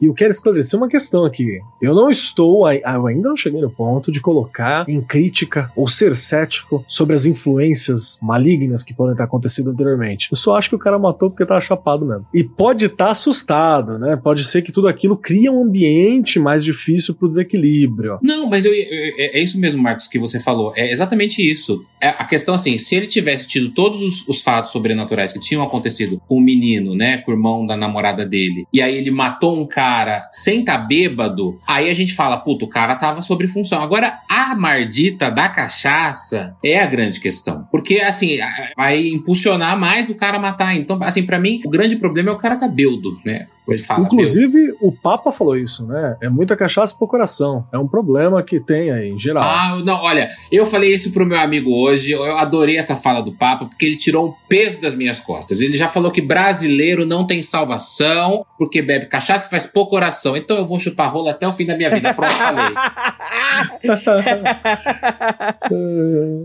Se o Papa concordou, né? Tá tudo certo. Ah, não, ele já, ele já deu aval. Brasileiro não tem salvação. Então acabou. Agora é a hora que eu vou fazer aquilo que eu sempre tive vontade, que eu não posso falar o que é. Não é matar ninguém nem roubar, não, gente. É, olha aí, rapaz. Roubar os corações. Mas essa, para mim, a questão é a bebida, pra mim, né? Você, para mim, é a, a bebida que intensifica essa briga toda aí. A gente viu casos recentes aqui no Brasil, né? Do, do MC Kevin lá, que tá aí numa coisa, né? Como que é uma, uma questão polêmica, como que ele morreu e tudo mais. Mas assim, gente, é alteração de consciência. Bebeu e, cara, fez besteira. Não precisa ter nenhum passado sombrio pra beber e fazer uma besteira. Tentar pular de uma sacada e cair, né? Pegar uma faca só pra assustar e matar o irmão, entendeu? Essas coisas loucas. Juliana, você que é oraculista, por exemplo, dilema ético pra você agora. Quero, quero ver se o bicho pega. Ah, A pessoa fez merda. E tu sabe que teve influência sobrenatural. mas eu sei como. Porque eu perguntei por oráculo, é isso? Porque tu é foda, Juliana. Você, fo- porra, é aquilo. É porque você é a foda, Lorraine pá. Warren, você sabe de É, tudo, entendeu? Pois é, eu sou a Lorraine. Você viu a sombra preta, a fumacinha? Você falaria ou não falaria? Pra, pro julgamento? Exatamente. Puta merda, que, que encruzilhada. E não é a do diabo, porque pagar de louca, né? Pagar de doida no meio do júri. Como é que eu uso isso como uma, como uma prova concreta? Eu não tenho como provar, eu não tenho como ter concretude nisso. Exato. É. Tem que bancar muito o, o fato de ser Lorraine, né? Tipo, você tem que ter muita estrada antes sendo Lorraine pra bancar essa, essa Lorrainezada no júri. Eu, eu, não, eu acho que eu não bancaria, não. Eu não tenho como provar. Isso é, é interessante, né? Será que não tendo como provar faz se você o- colocaria, postaria cu na rifa? É difícil. É difícil. Eu acho que você tem que ter uma figura muito, muito sólida. Tipo, um trabalho muito sólido. Mas eu acho que até aí também, né? Complicado. Mas tem uma questão de papéis também, vocês não acham? Igual o papel do advogado, que é defender o cara. Por exemplo, a Lorraine e o Ed foram chamados pra esse caso. Eles não podem falar, ai gente, mas tá na cara que ele tava bêbado. Esse caso é bom, a gente fala sobre espíritos, a gente não pode considerar a bebida. Vamos por esse lado, sabe aquela coisa? Quando o advogado chega pro seu cliente e fala assim, vai viado, você matou, né? Tá bom, então vamos tentar achar o outro lado. Então talvez, será que não aconteceu isso? Será que não aconteceu essa conversa antes? Lorraine sentou, vamos lá, Vamos lá, a gente precisa ganhar esse caso. Vamos mirar fora da cadeira elétrica. Vamos né? mirar fora da cadeira elétrica e ele não bebeu. É o diabo. Vamos partir daí. Então a gente precisa achar fontes que comprovem que foi o diabo e não foi a 51. Eu concordo com o Daniel, porque parece uma estratégia de defesa. É, e uma estratégia de defesa que mexe com o medo coletivo, que é o medo do diabo. E a gente tá ali na década de 80, a gente tem um imaginário coletivo que envolve casos já de possessão, de presença demoníaca. Então você aciona um medo popular, um medo da sociedade, né? Um medo que nós temos enquanto um grupo, para usar como uma retórica de defesa. E você chama duas pessoas que já tinham se envolvido em outros casos muito famosos, como MTV. Então os Warren já estavam vindo de MTV, que ganhou bastante destaque, principalmente depois do filme, né? Então parece que, que é muito uma tentativa de você acionar medos e com esses medos fazer com que as pessoas pensem: e se fosse comigo? E se eu fosse possuído e saísse por aí matando? O que aconteceria comigo? Exato, né? É um apelo. Mas, assim, eu acho que também é um pouco da gente tentar encaixar aqui uma situação que já aconteceu. Eu acho pouco provável que a Lorraine estivesse usando isso pra tentar livrar o cara de alguma coisa e mais se aproveitando da publicidade. Porque quando tu para pra analisar, vamos parar pra analisar, vamos, vamos parar pra analisar. O advogado do- de defesa, ele vai pegar essa narrativa do demônio pra, pra, pra usufruir dessa história. Mas sejamos sinceros assim, como aconteceu aqui, nenhum juiz daria que foi o demônio. Eu acho que isso teria pouca validade pra questão. Isso é mais pra opinião pública. O problema é que quando você faz uma afirmação dessas e você isso cai na mídia, um julgamento de interior de Connecticut se torna um fenômeno midiático. Será que isso é interessante pra família? Então assim, eu acho que faz muito mais sentido a afirmação da Lorraine ser para angariar mídia pra eles, como casal, publicidade pra eles, do que de fato preocupar. Eu acho que eles não iam se meter nessa história. Eu acho que teria pouco, pouco provável. Mas o fato que aconteceu, inclusive, esse excesso de exposição prejudicou bastante, inclusive a família também, né? O, o advogado que eu tô falando aqui é o Martin Minella, que ele chegou inclusive aí para Londres para encontrar advogados de outros casos de acusação de possessão para crimes, para tentar dar uma conversada. Ele não chegou a convencer muito pros caras virem aqui pro tribunal, mas ele deu uma conversada, deu uma alinhada ali com mais ou menos com uma estratégia de defesa, coisa nesse sentido. Ele chegou a conversar com especialistas em exorcismo na Europa, né? Inclusive chegou até a intimar padres, né, que testemunharam os exorcismos do, do David, né, o irmãozinho da menina, né, da namorada, né, caso eles não cooperassem com a defesa, em 28 de outubro de 1981, no Tribunal Superior de Connecticut, aconteceu esse julgamento, né? O advogado de defesa, o Minella, ele apresentou a alegação de inocência baseada em possessão demoníaca, rapaz. Corajoso, né? Audacioso, ousado. É. E aí foi que o juiz cômico dele falou: Ô, meu irmão, isso aqui não é Brasil em 2021. Tu me manda uma dessa mesmo, né? Ele fala, cara, devido à falta de prova, isso não, não relativo a fatos científicos, eu não posso permitir testemunhos relacionados a isso, né? O juiz nega completamente, né? Então a defesa muda de estratégia, né? Direciona o argumento à legítima defesa. O que é algo estranho pra quem deu cinco facadas no peito. Mas tudo bem. Pareceu uma estratégia melhor do que o demônio, tendo em vista o, a carcada que o juiz deu, né? No, no, no advogado de defesa, né? O júri ficou umas 15 horas conversando. Depois, três dias no final, condenou Johnson por homicídio culposo em primeiro grau. Ele foi condenado a cumprir entre 10 e 20 anos e saiu com 5 com bom comportamento. Esse é o tom que eu acho que dá uma dúvida. E aí eu queria puxar a questão de que realmente eu concordo que a cachaça a malvada em excesso vai ser difícil. E me parece muito que o cara teve foi um breakdown mesmo, sabe? Tipo, sei lá, crise psicótica causada por estresse e, e muita cachaça, né? Que deve ter causado essa questão. Porque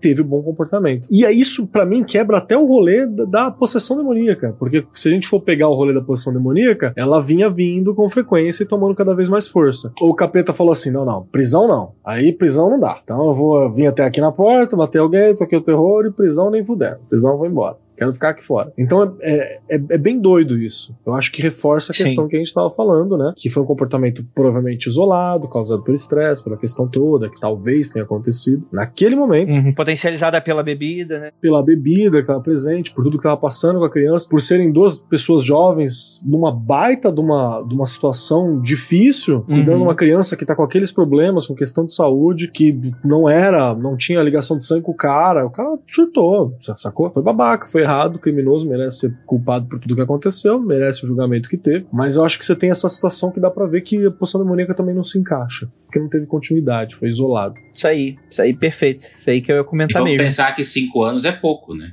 É, porra, matar alguém? Pouquíssimo. Dá pra lembrar do cara entrando, sendo preso e saindo. Nossa, já vai sair? Entendeu? Nossa, por aquele crime. Então eu penso assim que o juiz falou assim: olha, gente, não dá pra, não dá pra deixar o cara impune. Mas também não vamos prender tanto, porque o diabo também pode ter agido. Cinco aninhos, vai lá. Do 20 você fica cinco, entendeu? O que me pegou muito nesse caso foi o fato de que teoricamente, né, não sou exorcista, né, o máximo que eu sei de exorcismo é assistindo filme e estudando um pouco historicamente casos, né, lá na modernidade, muito tempo atrás, mas é, é uma coisa que me pegou muito no caso, porque teoricamente a possessão ela teria que piorar, né, e ele tem um caso muito isolado, então, assim, ao invés de ficar sendo atormentado pelo demônio e fazendo coisas ruins, ou assim, tendo comportamentos estranhos, ele exibe, que, né, que nem o Marcos falou ali, esse comportamento apenas aquela vez. E nunca mais tem. Ele não procura, ele não tem uma ajuda especializada, no caso de possessão, de você chamar um exorcista. Não tem, ele fica na cadeia ali, ele fica na prisão por cinco anos, ele sai por bom comportamento, diz que as poucas fontes que dizem do que ele estava preso, um comportamento exemplar, uma pessoa muito tranquila, que não, não teve outros sintomas, então você fica, tá, então assim, o diabo cansou e foi embora, falou, não, eu mereço mais coisa, ou ainda tá com ele, e daí a gente não vai saber nunca, entendeu? Acho que o diabo fez a parte dele e falou assim: chega, já matou, já, já tô feliz, vou embora. Eu tenho uma outra proposta aqui, uma contraproposta pra colocar na mesa. Como é que ficou o menino depois disso tudo? Essa era a minha pergunta agora. O menino nunca mais apresentou os sintomas de rosnar. Eu queria muito saber, porque esse lance, né, que, que, que o Keller tinha falado, né, pouco, pô, são duas pessoas jovens estão cuidando de uma criança menor que é irmão, né? Como é que será que era o relacionamento desse namorado com esse irmão? Será que eles se gostavam um do outro? Como, como será que esse cara tratava a irmã dele? Será que ele não fez isso com uma tentativa de, sei lá, tem um monte de espantar o namorado, tem, tem um monte de, de coisas que a gente pode ir, ir juntando com isso. Mas eu também me perguntei isso, Keller, tipo, e o menino? Manifestou no menino de novo? Ou não, né? Depois de todo esse rolê aí, depois do, do, do namorado da irmã dele preso, né? Sei lá. Numa dessas tinha um frigorífico perto, né? E um monte de porco se matou se jogando no- no- de algum lugar ali. Pode ter sido. O que deixa uma coisa complicada pro casal Warren quando a gente olha em perspectiva, né?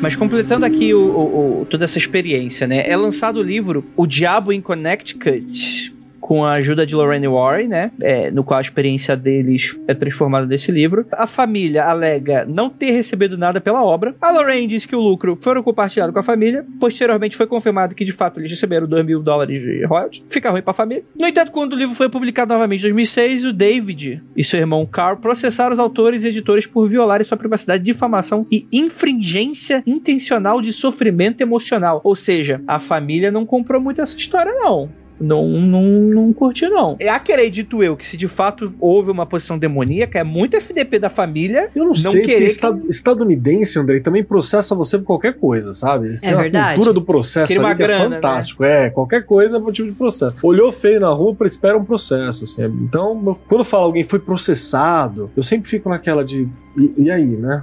Não quer dizer muita coisa naquela cultura. Se eles caem na rua, eles processam, entendeu? Então, é bem isso que, que o Keller falou. Eles têm uma cultura de processo muito diferente da nossa, né? Mas eu só queria fazer um adendo que esse livro, O Diabo em Connecticut, ele virou também um telefilme na década de 80. Então, assim, o Invocação do Mal 3 não é o primeiro produto midiático a abordar esse caso, né? Porque já teve esse, esse filme destinado à TV, então, claro, com um orçamento bem menor, produção bem mais modesta, mas que já ali, logo depois que o caso aconteceu e que esse livro foi lançado, já abordou também o que aconteceu com o David e com o namorado da sua irmã. Total, Gabi. De fato, inclusive o irmão do David, ele chega a falar que nada daquilo aconteceu, inclusive ele alega que ele foi vilanizado no, no, no livro porque ele era o cético, ele não acreditava nesses, nesses paranoia do, do, do Ed Lorraine, né? O que acontece é que esse irmão, inclusive, lança um livro por ele mesmo em 2007 como resposta Vídeo resposta. é, o vídeo resposta literária, o Alone Through the Valley, sobre a versão dele dos acontecimentos, pois de acordo com ele, a publicidade gerada pelos acontecimentos o forçou a abandonar a escola, perder amigos e muitos negócios na época. Então, assim, bizarro, né?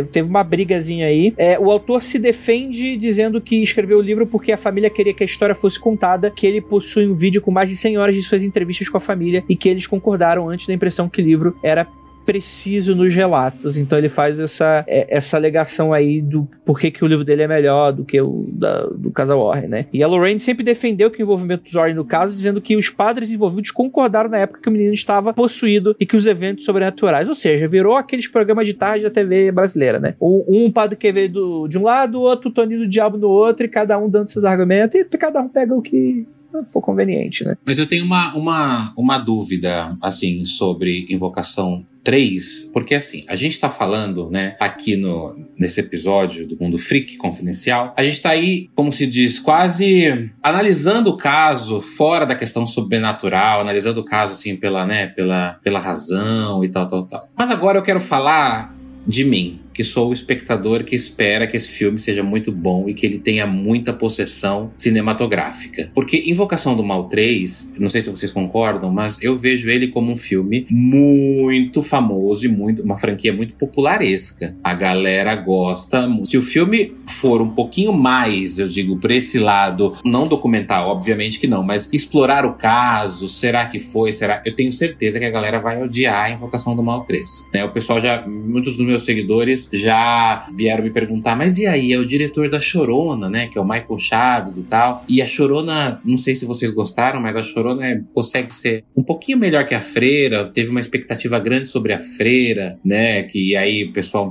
eu pelo menos fiquei bastante decepcionado com o filme A Freira. Mas agora a minha pergunta é, na verdade, será que Invocação do Mal 3 vai realmente explorar esse caso vindo desse mesmo parâmetro dos outros filmes, com Valak fazendo Lorraine voar? Qual, qual será o poder desse demônio? Eu vi que no Rotten Tomatoes está com 81% de aprovação. Então parece que, né? A bruxa também tava, mas o público que gosta de Invocação do Mal odiou a bruxa. Eu tenho um pouco desse medo, sabe? Será que Invocação do Mal vai fazer essa- esse divisor de águas? Falar, não, agora não vai ter demônio se contorcendo. Nós vamos falar do caso. Cara, pô, seria ousado, hein? Eu acho que seria uma, uma perspectiva ousada, um plot twist no final, algo nesse sentido. Talvez vilanizando, eu acho que não, porque é uma franquia muito lucrativa. Mas eu acho que até colocando um ponto de, de, de quebra no sentido, e aí? Heróis ou vilões? Tipo o Homem-Aranha deixando o uniforme na lixeirinha, saca? De ter esse momento de. Eles estão sendo questionados, será que não é? Eu tenho 99% de certeza que não.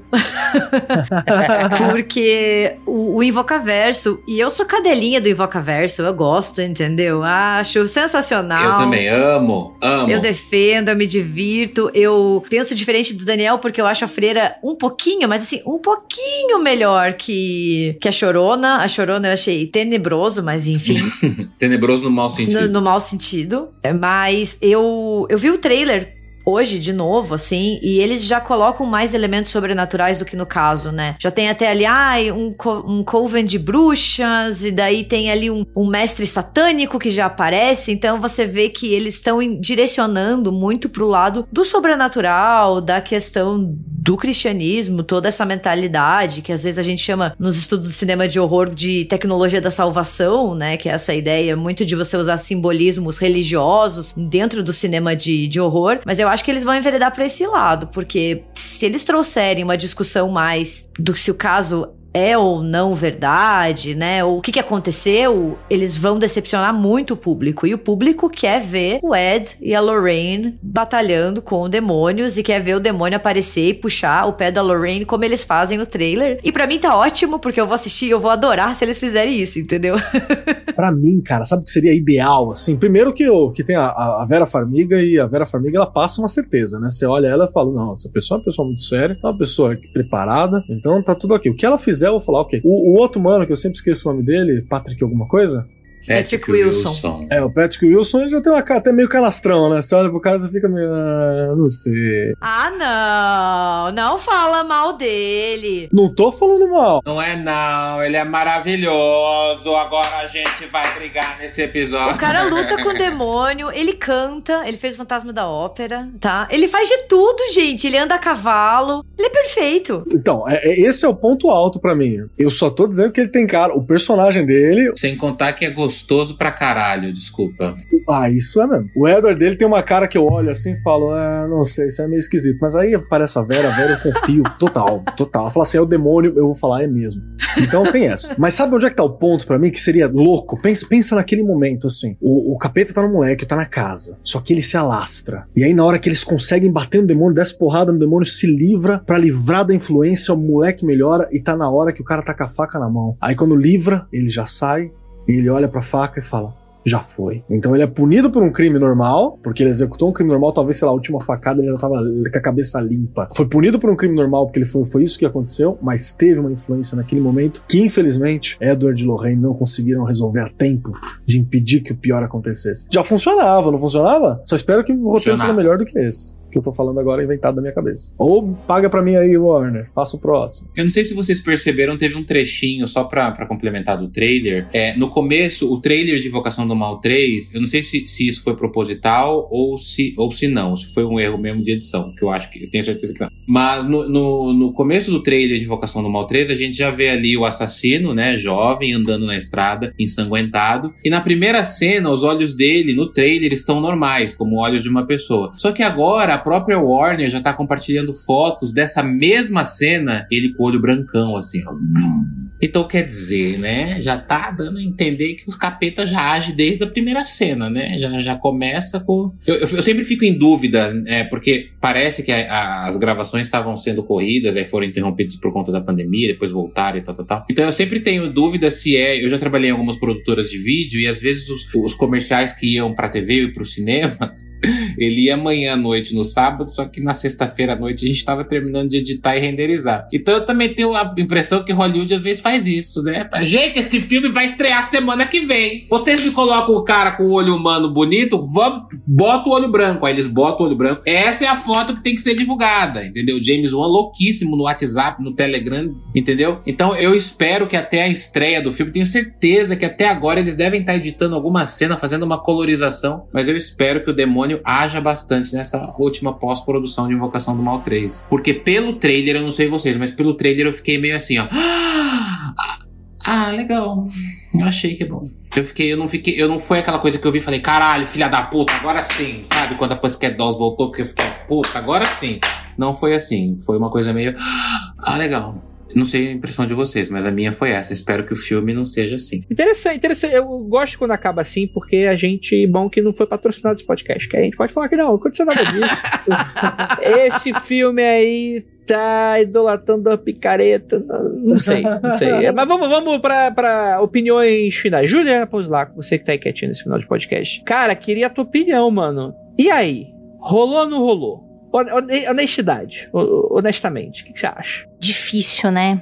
Então, eu não sei, cara. Eu acho que eu sou muito mais do time do Daniel, sabe? Sobre bebida que evoca coisas muito ruins dentro das pessoas. E aquelas pessoas. Um pouquinho que a gente, pelo menos, né, pela pauta aqui, né? E, e eu vi alguns, alguns desses vídeos que, as, que a galera joga no YouTube também sobre o caso antes de gravar. É, dá a entender que já tinha uns probleminha, né? Ali naquela, naquele ambiente familiar. E Agora eu não vou lembrar a referência, perdão, eu posso até tentar achar depois dos vídeos que eu vi. Mas teve um vídeo que eu vi no YouTube que o cara meio que dava a entender de que o namorado não estava muito feliz com este emprego da moça cuidando dos cachorros e que ele teria um ciúminho do, do dono do canil. Eu vou ver se eu acho isso de novo e pra, pra falar de onde foi um dos milhões de vídeos que eu vi aqui. Mas, é, então, eu não sei, cara. Eu vou ter que deixar o meu lado Lorraine em casa hoje, apesar de gostar muito deles, mas eu vou ter que deixar, porque eu acredito mesmo que tenha sido obra de é, lugar familiar meio zoado, bebida e acabou muito ruim, deu muito ruim. Assim. Excelente, excelente. Gabi, sua vez. Olha, eu acho que eu vou fechar com a opinião de quase todo mundo, né? Eu acho o caso ele tem vários furos quando a gente analisa assim, né, retrospectivamente, falando tanto dessa possessão súbita, o caso da bebida, o menino que depois não exibe mais os comportamentos, né? Para mim, eu acho que foi um calor do momento que deu muito errado e não pensou muito o que estava acontecendo, influenciado talvez por bebidas, insatisfação, como a Anjo falou, ciúmes, sabe? É, sei lá, até o comportamento dele, quem sabe ele era um cara explosivo, de perder a cabeça muito fácil, sabe? Não medindo as consequências e depois meio que a explicação de que era possessão demoníaca demoníaca veio a calhar, sabe? Porque ela também foi muito deixada de lado depois que o juiz falou: não, não vou admitir, ah, então vamos pra legítima defesa, né? Então eu acho que foi uma junção de, de momentos desastrosos ali que coincidiram nisso e depois foram explorados por um lado até um pouco mais sensacionalista. Danielzinho. Então, a minha questão é a seguinte: a gente não sabe como vai ser o desenrolar do filme, né? A gente vê ali no trailer o, o julgamento, né? Até o, o Ed Warren, né? O Patrick Patrick Wilson falando ali, vocês precisam acreditar também mais no demônio. A gente vê uma cena também muito significativa, né, no trailer. Não tem como dar spoiler porque eu não assisti ainda, né? Eu, vi uma foto hoje da Billie Eilish lá, com o Michael, com o Michael Chaves lá na, na pré-estreia, tudo sem máscara. Fiquei com uma inveja mais por estarem sem máscara do que por terem assistido antes da gente. Mas voltando, é, tem uma cena significativa no trailer que o Ed Warren e a Lorraine vão até uma cena de crime no meio de uma floresta e o policial vai junto Então a gente já vê aí que eles estão conseguindo convencer no filme que, que não, tem alguma coisa de sobrenatural. Porque policial nenhum, meu, pelo amor, vai lá no meio da floresta. Meu amor, eu não vou, eu não acredito nisso. Mas no filme a gente vê um policial e a gente vê a Lorraine correndo louca atrás de uns espíritos, que é aquela cena do penhasco, que ela, né, que ela tem uma visão de umas meninas correndo no meio da floresta. Você vê que tem um policial junto. Então a gente não sabe quanto que Hollywood vai dar a sua mexida ali, né, no roteiro roteiro. Não, mas aqui fala que ele foi condenado. Não, não, não, mas aqui não interessa pra gente. Não, mas isso tá na história, entendeu? Porque Hollywood faz muito isso com os filmes, né? Não, isso aqui não interessa, a gente coloca outra coisa. Então a gente não sabe qual é a reviravolta que esse filme vai ter pra chegar na tela do cinema. Eu realmente espero que seja muitos demônios. Eu não acredito que seja demônio, porque pra mim é bebida, mas pro filme eu quero muito que eles falam é demônio e a partir daí as coisas comecem a voar. Isso aí. Marcos Keller. Olha, eu concordo 100%. Acho que nós temos aqui um momento de, de concordata, de concórdia entre todos esse podcast. Que eu acho que eu fecho muito com o Daniel, que eu, que eu quero um filme, né, cara? Eu quero um filmão. Eu quero ir lá, sentar e falar, ah, rapaz, não quero documentário. Documentário eu vejo documentário, eu vejo livro histórico, eu já mexo em documento histórico pra caramba. E, e a gente tá precisando dessa, dessa coisa toda de, de, de ver um, o diabo agindo no cinema, pelo menos pra gente poder culpar um mal real e não ver que seres humanos são escrotos. Então é, eu acho bacana. Eu fecho com o Daniel nesse olhar. Eu acho que a Ju e a, e a, e a Gabriela foram precisaças, assim, dizendo que o demônio é o demônio da garrafa. É aquele que atormentou o Homem de Ferro naquele quadrinho que ninguém conhecia e ninguém nunca leu, porque o que importa é o filme da Marvel, que é a cachaça malvada mesmo. Então, eu concordo nesses pontos. Eu só quero acrescentar uma coisa. Eu queria muito que a gente tivesse mais dados mesmo sobre o processo do menino. Sabe? Eu queria poder olhar para o processo do menino, dar uma olhada na literatura que a gente tem sobre casos de possessão, ver o que que bate, ver o que que não bate, ver quais as diferenças, ver se não era mesmo, como a Ju propôs, um artifício talvez para o menino poder sobreviver àquela situação e até afastar alguém que talvez fosse violento que não fosse agradável na casa. Um artifício de sobrevivência que, como professor, e os professores, a Ju também é professora, a gente já viu acontecendo, né? É, é comum a criança usar os artifícios que tem as mãos para tentar sobreviver. Então eu queria muito ter acesso a isso e não é uns dados que a gente tem no momento, né? Então meio que acabou que a gente tá fazendo um, quase um true crime e não um, um sobrenatural por, por falta de dados na questão do menino, na minha opinião. Será que o demônio saiu do menino mesmo? e foi pro padastro? Será que o... Na hora que a, a, a, Ju tava falando do menino, eu lembrei daquele meme da menina com a casa pegando fogo atrás. É. Eu vi muito o menino no final do filme, tipo, eu consegui colocar esse vagabundo na cadeia. E o demônio continua. E o, e o demônio continua com ele. Nunca foi pro cara. É, só foi uma açãozinha ali pro cara matar, mas o, o demônio continua sempre com o menino. O demônio, pelo visto, não é abolicionista penal. Ele é a favor do encarceramento das pessoas. Gente, é. Cara, é muito complicado e eu não gostaria de estar nesse papel de estar tá falando se é real ou não. Então eu não vou falar para tudo de vocês, vocês falam o que vocês quiserem, vocês são trouxa. ah! Vocês já se queimaram, né? vocês já se queimaram. Na brincadeira, gente, assim, eu, eu acho muito complicado, assim, eu gosto muito do, do casal War, eu gosto muito dessa, dessa narrativa, dessa fantasia ao redor deles, assim, e por mais que eu concorde com muitos de vocês falando sobre, pô, eu quero um filme legal, um filme que tenha a fantasia da coisa, que veja e tal, eu não consigo deixar de ter um certo temor de estar tá transformando um casal que não é nada daquilo nesses heróis, assim. Apesar de eu entender mercadologicamente que, tipo assim, é ruim quando você tenta desconstruir esse mito, mas de certa forma eu gostaria de ver mais isso no cinema, sabe? De dar dúvida. Não precisa falar que é picareta, não. Deixa a dúvida. Putz, é que os outros filmes eles são muito óbvios, né? Que, que, que, que, são reais, né? Você falou, né, dessa idealização dos Warren, e daí na vida real a gente sabe que eles se envolveram em muitas polêmicas, né? Mas eu acho que é uma característica, além da questão mercadológica que você falou também, é como o cinema de horror no geral desde sempre, é muito obcecado pela batalha entre o bem e o mal. E o uhum. bem, ele tem que ser encarnado em alguns personagens. E dependendo da época, esses personagens mudam, né? E ali, com a invocação do mal e essa onda de um horror mais sobrenatural que a gente tem aqui no século XXI, essa volta, né? Se pode dizer volta, porque nunca foi embora. Mas eles encarnam o bem, lutando contra o mal, né? Então é muito essa, essa dicotomia entre essas duas forças que fascina a humanidade desde sempre e que as diversas diversas religiões vão procurar explicações, a cultura e o cinema ele desempenha o seu papel nessa batalha, né? E daí eu acho que é muito disso, assim, é essa questão deles encarnarem o bem na luta contra o mal. Perfeito. E eu acho que ainda vai ter, vai ter um filme depois de tudo isso, depois de ganhar bastante grana, Invocação do Mal 13, o último. Aí vai lá, de repente chega e, o filme deixando cada vez mais, mais louco, tipo Velozes e Furiosos, né? Que já estão, sei lá, montando a nave espacial, enfrentando o Megatron. Eu ia falar do Velozes e Furiosos. Vai escalando, né? Eles podiam fazer que nem uma franquia slasher, sabe? Falar, tipo assim, a morte dos Warren. Daí no, na parte 14 eles voltam. A ressurreição.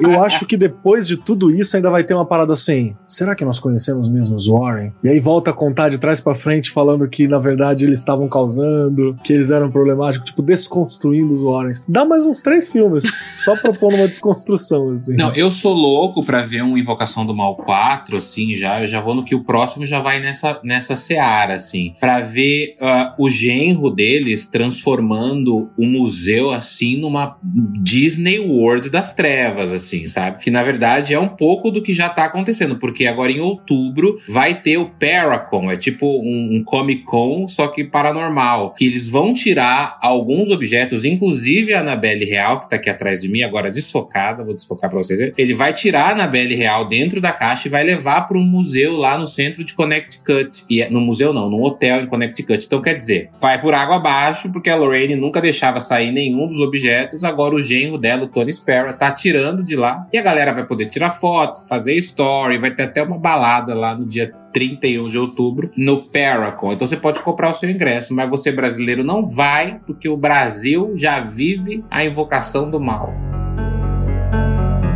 Então é isso, gente. Espero que o filme seja bacana, que seja interessante, pelo menos, nesse, nesse sentido. E que seja bacana. Lembrando a todos que você. A, a gente pede encarecidamente para nesse momento, no momento que você tá, a gente tá escutando esse podcast, no meio da pandemia, a gente pede que você não vá para o cinema, né? Pelo que eu andei vendo, ele vai ser lançado ao mesmo tempo em algum serviço, que eu não vou falar aqui porque não tá patrocinando. Mas vocês se virem aí, vocês procurem aí, que eu tenho certeza que vocês vão curtir. Mas também não é nenhum. Não é, não é nenhum chamala pra tu assistir, precisar assistir no cinema na hora, né? Você pode esperar um ano aí pra estar na locadora, né? Dá, dá, dá, dá. É isso, gente. Então eu gostaria muito de agradecer muitíssimo a vocês, meus queridos, que estão aqui acompanhando essa live maravilhosa. Lembrando a todos que, caso você queira ser o apoiador, ter a oportunidade de estar aqui com a gente, não é toda a gravação que a gente faz ao vivo, mas a maioria delas você vai lá pro apoia.se barra confidencial e com o mínimo de 5 reais você consegue acompanhar com a gente. Lembrando que toda vez que a gente agenda a gravação é sempre no mesmo dia e você vai receber um e-mail com o link da gravação, tá bom, gente? É, é isso. Gostaria também de agradecer muitíssimo a você que tá aí escutando esse podcast e essa mesa maravilhosa. E, Daniel,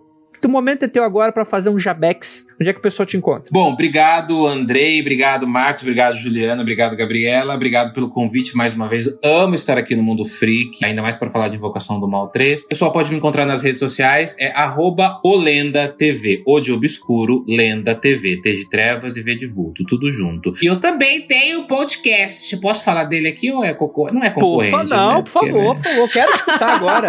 Não é concorrente, porque se fosse eu ia falar do mesmo jeito. Inclusive, o Andrei e a Ira já participaram. A gente também Já. vai falar. A gente vai falar sobre Invocação do Mal na semana que vem. É, vamos fazer aí uma cronologia dos filmes, que é o LendaCast. Se você procurar por LendaCast, o LendaCast ele é totalmente ligado ao sobrenatural. Não que a gente ignore os fatos concretos. A gente passa, dá uma pincelada pelos fatos concretos, né, da coisa, mas a gente explora o sobrenatural. A gente tá fazendo uma série lá chamada Lendas do Brasil, que a gente mostra lendas que acontecem aqui no Brasil de túmulos que ficam famosos, de cemitérios abandonados, a gente visita o lugar, a gente faz sonora no lugar, inclusive é, a gente achou um cemitério em Juqueri, o pessoal tá atrás da gente querendo saber onde é, mas a gente pode falar, porque só a gente achou. Um cemitério abandonado em Juqueri que tá desativado, então a gente vai pros lugares, é só procurar LendaCast, que você também ouve. Você vai no podcast. Google Maps, ouvinte, coloca Juqueri e coloca cemitério. Aí você você vai ter uma surpresa. É, É.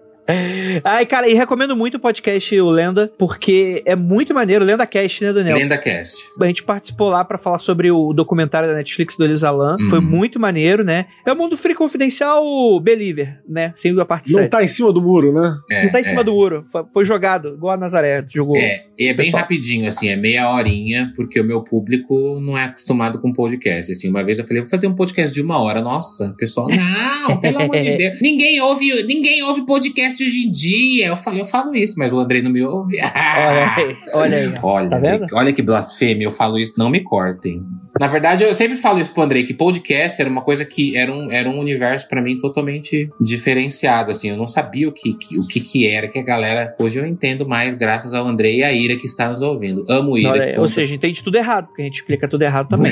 É. Agora, por favor, Gabi, um minutinho aí pra você falar dos teus projetos, onde é que o pessoal te encontra? É, bem, quero agradecer o convite, sempre muito bom estar aqui gravando com vocês. Fico muito feliz. E, bem, quem quiser me encontrar, eu tô toda quinta-feira no RDM Cash, o República do Medo, republicadomedo.com.br. A gente também tá em todos os agregadores de podcast, no Twitter RDM Cash e no Instagram República do Medo. E para quem quiser me seguir nas minhas redes pessoais, onde eu só fico falando besteira, mas tudo bem, e postando fotos de livro, é, eu tô no Twitter e no Instagram como Gabi M. Laroca com dois Cs.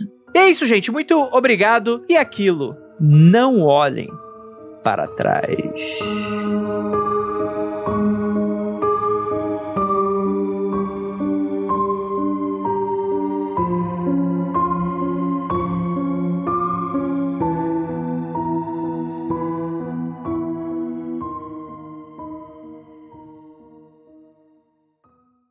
mundofreak.com.br